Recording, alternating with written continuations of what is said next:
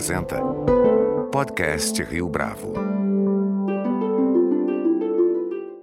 Este é o podcast Rio Bravo, eu sou Fábio Cardoso. No podcast Rio Bravo desta semana, nosso convidado é Rodolfo Spielman, Head da América Latina da CPP Investments, asset que administra os recursos do Fundo de Pensão Canadense e possui cerca de 400 bilhões de dólares sob gestão. A CPP Investments tem olhado com atenção para os mercados emergentes e especificamente para o Brasil, onde possui muitos projetos de infraestrutura, como de energia eólica e saneamento. Recentemente, a Asset ficou com o bloco 2 do leilão da SEDAI no Rio de Janeiro. Na entrevista a seguir, Rodolfo Spielman fala a respeito das teses de investimento da Asset e também da expertise que pretende aportar por aqui para a gestão na área de infraestrutura. Rodolfo Spielman, é um prazer tê-lo aqui conosco no podcast Rio Bravo. Muito obrigado pela sua participação. Boa tarde, Fábio. Um prazer estar conversando com você e com a Rio Bravo. Rodolfo, fala para a gente um pouco a respeito da CPP Investments. Quais são as características fundamentais, ou aquilo que a gente poderia chamar de é, linhas norteadoras das teses de investimento? Sim. Bom, eh, talvez começando por entender que nós somos um asset manager. Um asset manager que investe de forma exclusiva os ativos do Canada Pension Plan, que é o Fundo de Previdência Obrigatório do Canadá, com exceção de uma província, Quebec, que tem o seu próprio. Né? Mas todo o Canadá, todas as contribuições previdenciárias eh, passam para o nosso asset manager, que é o CPP Investments, para fazer esses investimentos. Temos hoje uns 500 bi de dólares canadenses investidos no mundo, que dá mais ou menos uns 400 bi de dólares americanos. 85% desses já investidos fora do Canadá, no mundo inteiro, né? Europa, Ásia, América Latina, Estados Unidos. E desses um, 500 bi de dólares canadenses, 21%, aproximadamente uns 100 bi, já está investido em mercados emergentes. Mercados emergentes que nós definimos principalmente como, além da América Latina, eh, China e Índia. E nossa estratégia declarada é levar esses, esses 21% a 33% até um terço do nosso portfólio até o ano 2025. O que define também o nosso apetite pelo risco dos mercados emergentes, que acreditamos que são os mercados que mais estão crescendo e que oferecem retornos atrativos também. E como parte disso, nosso portfólio na América Latina, que tem hoje mais ou menos um 20, 20 está em 20 bi de dólares canadenses, vamos expandir e podemos até duplicar com investimentos ativos, significa com investimentos diretos como os que temos hoje na região. Né? Rodolfo, passado mais de um ano de pandemia, como é que vocês avaliam o Brasil como cenário para investimentos? Vocês acreditam que há motivo para boas expectativas no médio prazo, por exemplo? Sim, bom, enfim, a gente este ano e poucos meses da pandemia passamos por várias etapas, né, no Brasil e nas nossas empresas investidas. Só para dar uma uma ideia geral, temos hoje aproximadamente uns 8 bi de dólares canadenses investidos no Brasil, que dá mais ou menos uns 32 bi de reais. Então, eh, no começo da pandemia, o ano passado, a gente estava principalmente focado em uma atitude mais defensiva com os nossos investimentos, né? principalmente ter disponibilidade de caixa e de liquidez para ajudar as empresas na medida que não se sabia até que momento ia durar essa pandemia e principalmente as quarentenas, né? Tínhamos shoppings, academias, eh, tudo fechado, né? É, um segundo momento, já os primeiros seis meses, talvez aí por setembro, outubro, a gente viu que com essa abertura parcial já dava para passar de uma atitude defensiva, talvez uma atitude já mais ofensiva, né, de tentar ajudar as empresas não só se defender da pandemia, sino, em certa forma, aproveitar o momento para expandir, né, para crescer organicamente e inorganicamente através de, de M&A também. E, e, isso até hoje, né? Então, hoje estamos, eh, além de, digamos, de já ter eh, defendido bem e, e, tomar atitudes mais mais ofensivas competitivamente com as nossas empresas, temos expandido o portfólio, né? Temos entrado agora em março, abril na Iguaçanamento e ganho o bloco 2 da privatização da cidade no Rio, então temos tido uma boa expansão dos nossos investimentos nesse sentido, então numa área totalmente nova que é saneamento e seguimos com interesse vendo as oportunidades de crescimento. Temos sim, temos visto oportunidades tanto o mercado de ações, no mercado de capitais, também mercado de private equity, temos eh, bastante investimento no setor imobiliário e, obviamente, toda a parte de energia renovável e infraestrutura que está com bastante dinamismo também. Então, vemos boas oportunidades de investimento, sim. No primeiro semestre deste ano, houve surpresa por conta do resultado do PIB. Eh, você acredita que este é um dado suficiente para certo tom de euforia no mercado? Olha, Eu acho que euforia seria exagerado, né? Porque assim é uma reação do PIB frente ao PIB fraco do ano passado, então é um bom sinal, sim. Mas nós estamos muito mais interessados no crescimento, em certa forma, constante, não? Baseado em reformas, baseado em novas oportunidades de investimento, em, principalmente investimentos a médio e longo prazo. E isso que está precisando ter mais, né? Está precisando ter mais desregulação, mais privatização, mais novas concessões, foco em investimentos produtivos, né, que aumentam a produtividade da economia e das empresas, que isso sim vai gerar crescimento, vai gerar distribuição de renda, né? Porque sim, esse crescimento do PIB até este ano vai ser mais uma correção técnica, né? Voltando, em certa forma, aos patamares de atividade pré-pandemia. Eh, mas o que precisamos realmente é atrair mais investimentos, né? buscar não só o crescimento da reação do, do ano 2021, sino realmente para o ano 2022 2023, quais vão ser os setores que vão ser os motores da economia. Né? E, por exemplo, eh, o exemplo do saneamento é, é um excelente exemplo do que uma abertura para o setor privado, uma privatização, pode atrair de investimento, capacidade de gestão, e são investimentos de longo prazo. Né? Nosso investimento na a dá uma concessão há 35 anos, né? Né? Então, são, são realmente investimentos que precisam de uma certa paciência e um commitment de capital a médio e longo prazo também para, para fazê-lo. E isso que realmente vai fazer a diferença. E temos muitos setores de infraestrutura que vão também ter a potencial de atrair essa, esse capital de longo prazo. Então, assim, respondendo a tua pergunta, primeiro trimestre está bem, o ano vai estar bem também, mas precisamos ir além disso. Né? Precisamos ser mais ambiciosos e não buscar só um trimestre bom ou, ou vários trimestres bons, sino temos que buscar esses motores de crescimento crescimento de vários anos, né, que fazem esse 5 ou 6% de crescimento por vários anos. Né. A gente já vai falar a respeito da SEDAI, mas antes eu queria chamar atenção para um dos pontos eh, centrais ou nevrálgicos de atenção para a economia brasileira tem a ver com o setor de energia. Como é que Sim. vocês têm percebido essa situação? Há uma perspectiva de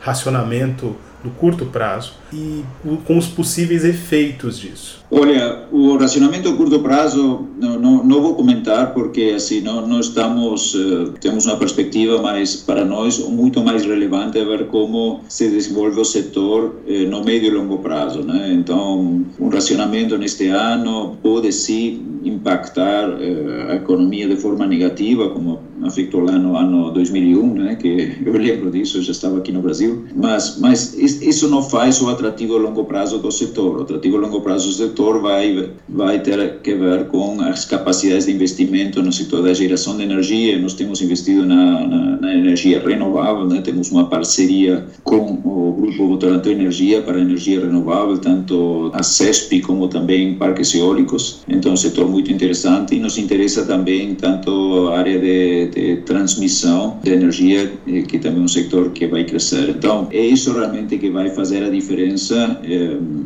olhando além do que seria um relacionamento a curto prazo. Né?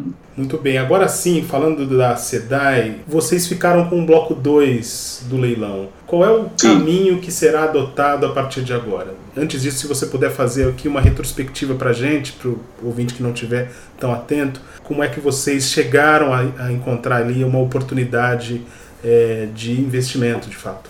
O saneamento é um caso conhecido, mas como recapitulando, tivemos Exatamente um ano atrás, né, em junho do ano passado, a nova lei de saneamento, né, que foi passou pelo Congresso. Eh, a pandemia ajudou um pouco para para acelerar essa passagem, mas foi muito positiva porque finalmente abriu um setor totalmente em necessidade de investimentos, que está em 85% do, da população brasileira ainda recebe de empresas estatais ou municipais ou estaduais o seu serviço de saneamento e de água. Então, era um, um setor que estava precisando realmente dessa abertura e tem se mostrado assim até agora eh, com resultados extraordinários. Né? Tiveram algumas poucas privatizações, mas já geraram, eh, só as outorgas do, do Rio foram mais de 20 bilhões de reais, né? E, e, nem falar dos investimentos ao longo dos anos. Se estima que só no Rio se vai investir, as empresas privadas que levaram os os diferentes blocos vão investir entre 8 e 10 vezes mais do que eh, antecessora. Então, 8 a 10 vezes mais é muito dinheiro a mais. E isso vai criar toda uma cadeia de valor, vai criar fornecedores fornecedores, vai desenvolver fornecedores, vai criar postos de trabalho novos que vão ativar essa economia regional também. Então, isso é muito positivo e vai ter uma gestão né, mais profissional, mais focada, com mais experiência. Nós também somos uh, proprietários de outros ativos de água e saneamento uh, no mundo, então podemos tra trazer essas melhores práticas junto com a capacidade de gestão e o saneamento que já estão especializados nisso também. Então, temos uma perspectiva positiva para, para esse ativo da SEDAE, assim como outros que, que virão. Né? Então, assim, isso é muito positivo e vai ativar, eh, vai criar um círculo virtuoso, né? Investir mais, maior investimento produtivo, mais, eh, mais faturamento, mais postos de trabalho, além de uma inclusão, quase que diria social, né? Dentro dos serviços de água, coleta e tratamento de esgoto para uma população que hoje eh, está mal servida, se estiver servida, né? No Rio. Então, essa expansão dos, dos serviços para comunidades não atendidas vai ser muito importante e todo para os clientes que hoje já estão sendo atendidos sem um aumento de preço. Essa parte, digamos, é realmente interessante. Né? Maiores investimentos sem aumento de preço para as pessoas que já estão sendo servidas, mas com a inclusão de novos consumidores para os serviços. Então, isso tem sido assim um, início dos nossos investimentos e nós vamos usar a plataforma da Igual Saneamento como uma base para futuras privatizações e expansão das nossas concessões também para outras cidades. Né? Rodolfo, que tipo de experiência de fora em relação à infraestrutura você acredita que possa ser aplicada aqui no Brasil em relação à SEDAI? Primeiro, eh, temos uma investida, uma empresa investida, que é o Assaneamento, que tem experiência, já tem 18 concessões no Brasil. Né? Então, isso já é uma boa base, um management muito capacitado e muito eh, experiente, eh, comprovadamente. Segundo, nós trazemos experiência de outros mercados onde temos investimentos em ativos de, de água. Temos trabalhado nesses ativos já também para eh, levar eles às melhores práticas. Né? Melhores práticas, por exemplo, como são eh, inadimplência. Tem municípios no Rio que têm inadimplência assim, relativamente alta para termos, termos comparativos com outras empresas de água do mundo. Outra, outro indicador importante é perda de água. Perda de água que basicamente você, de um lado, coloca tanta água no, no ducto e do outro lado tem que sair um volume similar. Quando você tem 20, 30, 40% de perdas, é bastante importante. Então tem que identificar onde se perde essa água e corrigir isso, porque isso não é uma água qualquer, é uma água que tem um valor, uma água já purificada, uma água potável, então tem, tem, tem um valor perder essa água. Então são dois indicadores onde a gente traz experiência também de fazer essa gestão mais mais ativa para reduzir essas perdas, né? Porque obviamente essa inadimplência nem que banco, né? Se, não, não, essa inadimplência pode quebrar uma empresa. Então, reduzir essa inadimplência, reduzir essas perdas eh, melhora os indicadores operacionais e melhora também a rentabilidade. E isso permite fa fazer o que falei antes, né? Assim, expandir os serviços, investir mais, sem aumentar os preços para os clientes existentes. Obviamente, alguém novo que entra dentro de um serviço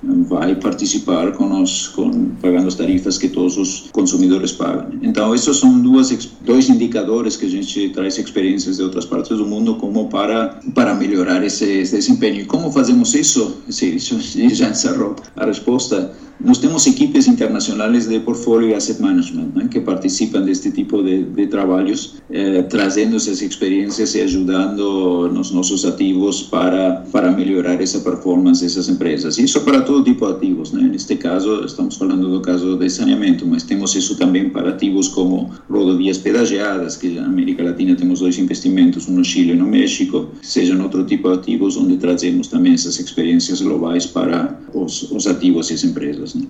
Além do segmento de infraestrutura, Rodolfo, o fundo participa de outras áreas. Quais setores parecem mais promissores para vocês neste momento? A maneira de, de, introdução, temos, já falei de infraestrutura, já falamos de energia renovável, temos um grupo de investimentos imobiliários muito importante que investe tanto em escritórios, tanto em shoppings, em, em digamos, em varejo, investe também na toda a parte logística, armazéns, e o último setor de imobiliário é toda a parte residencial para aluguel. Né? Temos presença em todos esses quatro segmentos do negócio imobiliário, eh, que continua sendo e atraindo investimentos. Temos uma área de equity, private e public equity, que investe em todos os setores da economia onde não temos um foco setorial, mas que basicamente investe em empresas listadas como também empresas privadas. Alguns exemplos, talvez mais conhecidos, são empresas como Equatorial, como a B3, empresas privadas, mesmo como a SmartFit, a Nubank eh, e algumas assim tem, um estágio mais avançado, mais mais cedo do crescimento, como a mesma Loft, né? Então dentro do, do portfólio de, de private equities também. E finalmente temos um grupo que investe em crédito. Isso já não é setorial, mas investe em crédito para qualquer tipo de empresa, sempre abaixo do investment grade. Então são basicamente empresas podem ser até médias ou grandes, eh, sem investment grade, onde a gente faz um financiamento através de crédito.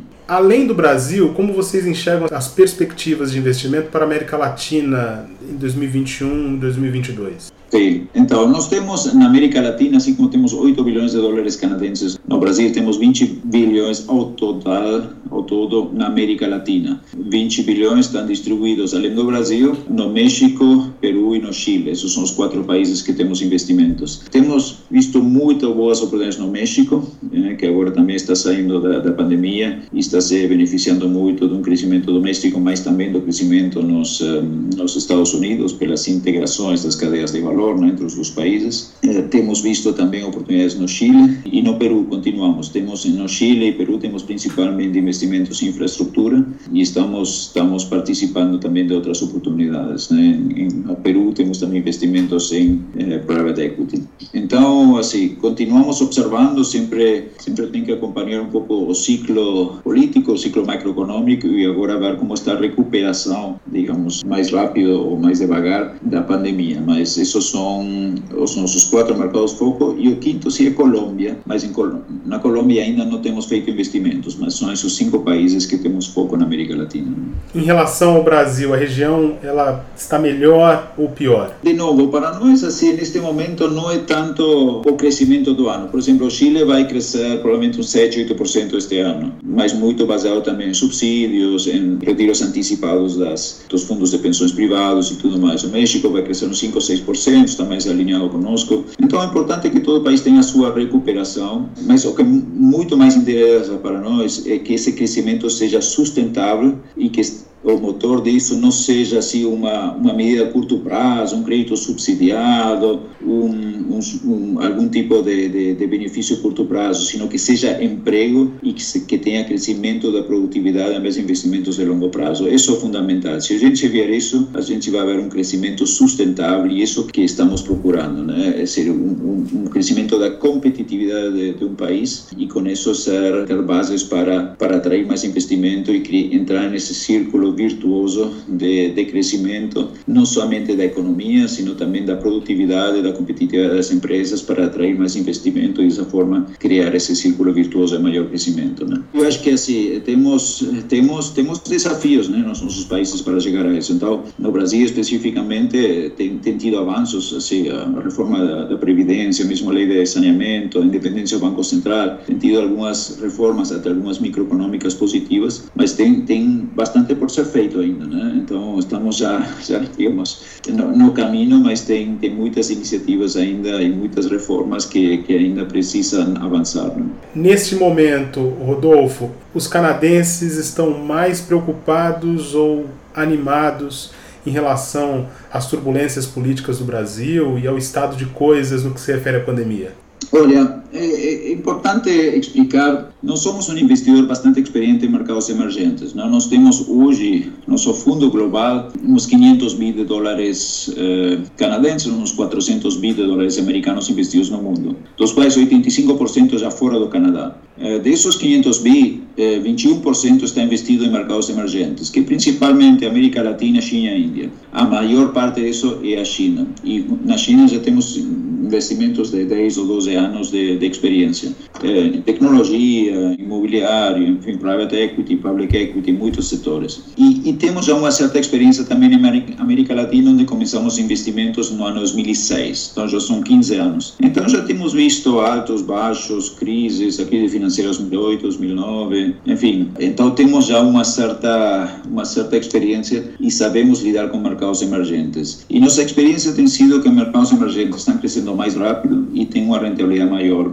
nos nossos investimentos. Isso, assim, generalizando para todos os mercados emergentes. Né? E com isso queremos aumentar o nosso, a nossa exposição para mercados emergentes de hoje 21% até um máximo de 33% no ano 2025. Isso, isso é uma estratégia declarada e pública. E Brasil e América Latina fazem parte desse, desse mercado emergente. Então vemos que pode ter turbulências a curto prazo, seja, não, não tem faltado turbulências, não só no Brasil, né? eu acho que na mesma América Latina e, e também se vamos para outros mercados emergentes, vemos que não é exclusividade do, do Brasil ter, ter turbulências e ter altos e baixos. Mas importante é ir avançar nessa agenda que eu mencionei antes de, de dar uma um papel maior à iniciativa privada, ao capital privado e capital internacional e deixar o capital privado trabalhar no setor, nas coisas que faz melhor, né? que é investir e fazer a gestão dessas empresas investidas. Então, isso que acreditamos que é importante e queremos ver que esse, essa agenda avance. Não? Que pode ter altos e baixos e turbulência a curto prazo, pode ter, mas nós, mais que no ruído a curto prazo, focamos nos fundamentos de médio e longo prazo e esses têm que avançar. Rodolfo Spielman, foi um prazer tê-lo aqui conosco no podcast Rio Bravo. Muito obrigado pela sua entrevista.